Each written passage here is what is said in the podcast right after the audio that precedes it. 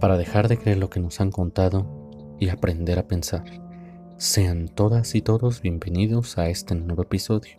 Soy Diógenes Laercio y les hablo desde algún punto del globo. Quiero mandar un saludo a todos aquellos que me escuchan desde lugares remotos, a quienes han llegado aquí por una inquietud incansable y a quienes me siguen desde los primeros episodios. Gracias a ustedes, yo continúo con esta labor. Hoy quisiera hablar con todos ustedes sobre el destino. ¿Creen que hemos llegado hasta aquí porque algo nos ha puesto en este lugar? ¿Cuántas veces han pensado que todo lo que nos sucede ya está dicho desde tiempos inmemoriales? ¿El destino existe? ¿Podemos hacer algo en contra de él? Los invito a que reflexionemos en torno a este tema tan angustiante. Comenzamos.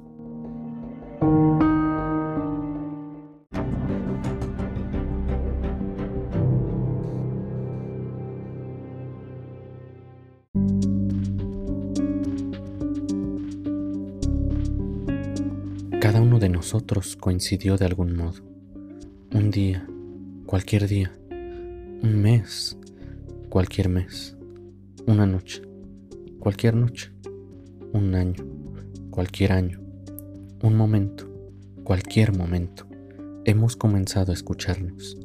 Algo, una inquietud, una curiosidad o lo que sea, es la causa de que ahora estemos aquí. Pero para llegar a este lugar, han tenido que pasar muchas cosas. Cada uno puede contar su historia de distinta manera. Cada uno de nosotros tiene su propio relato de cómo nació, cómo vivió, cómo se imaginó que sería la existencia y finalmente cómo llegó a escucharme.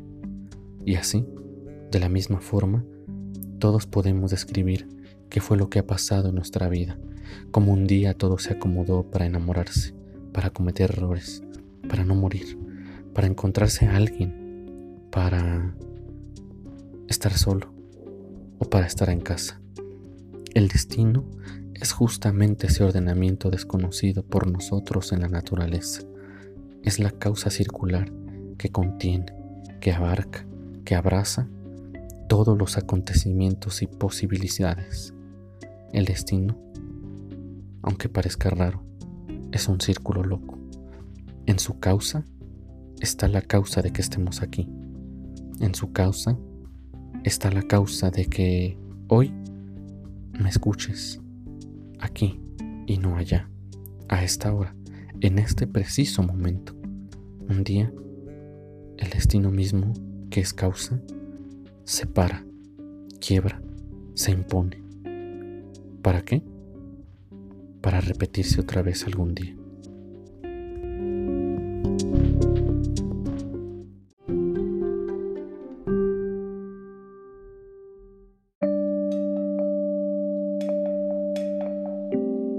En efecto, queridos amigos y amigas, todo lo que nos pasa está ya contenido en una especie de círculo que llamamos destino.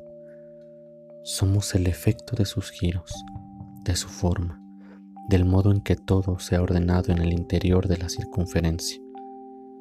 Yo les pregunto, o te pregunto, ¿soportarías la idea de que todo lo que has vivido algún día se repita otra vez y otra vez? ¿Estarías dispuesto? ¿No? El destino es la posibilidad efectiva de que tu existencia se repita una y mil veces. Todo cuanto hagas, todo cuanto digas, podría volver otra vez algún día. Volverá. ¿Podemos escapar del destino? No, no y no. ¿Para qué? Pero podemos aceptarlo sin que eso signifique perder nuestra fuerza o dejar que nuestra voluntad sucumba y trastoque nuestra alegría.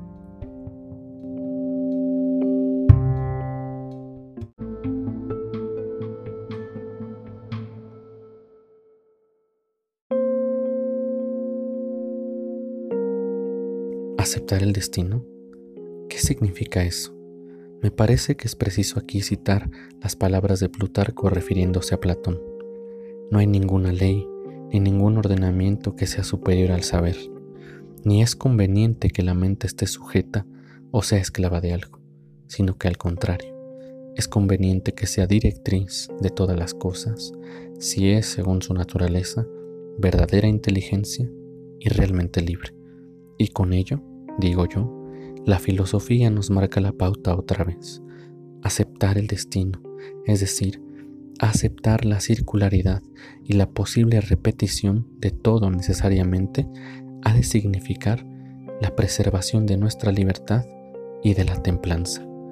De ahí que Nietzsche afirme lo siguiente, quiero aprender cada vez más a ver la belleza existente en la necesidad de las cosas. Así seré yo de los que las embellezcan.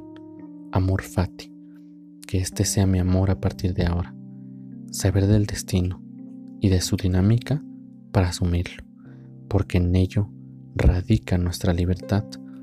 Esto es una reflexión de la filosofía. Espero que este episodio haya sido de su agrado. Los invito a seguirme y a compartir mi contenido. Si está en tus manos apoyarme con una donación, dejo mi cuenta PayPal en la descripción. Y si estás interesado en este tema, puedes acercarte al libro de Plutarco sobre el destino o a la Galla Ciencia de Nietzsche, para dejar de creer lo que nos han contado y aprender a pensar. Adiós.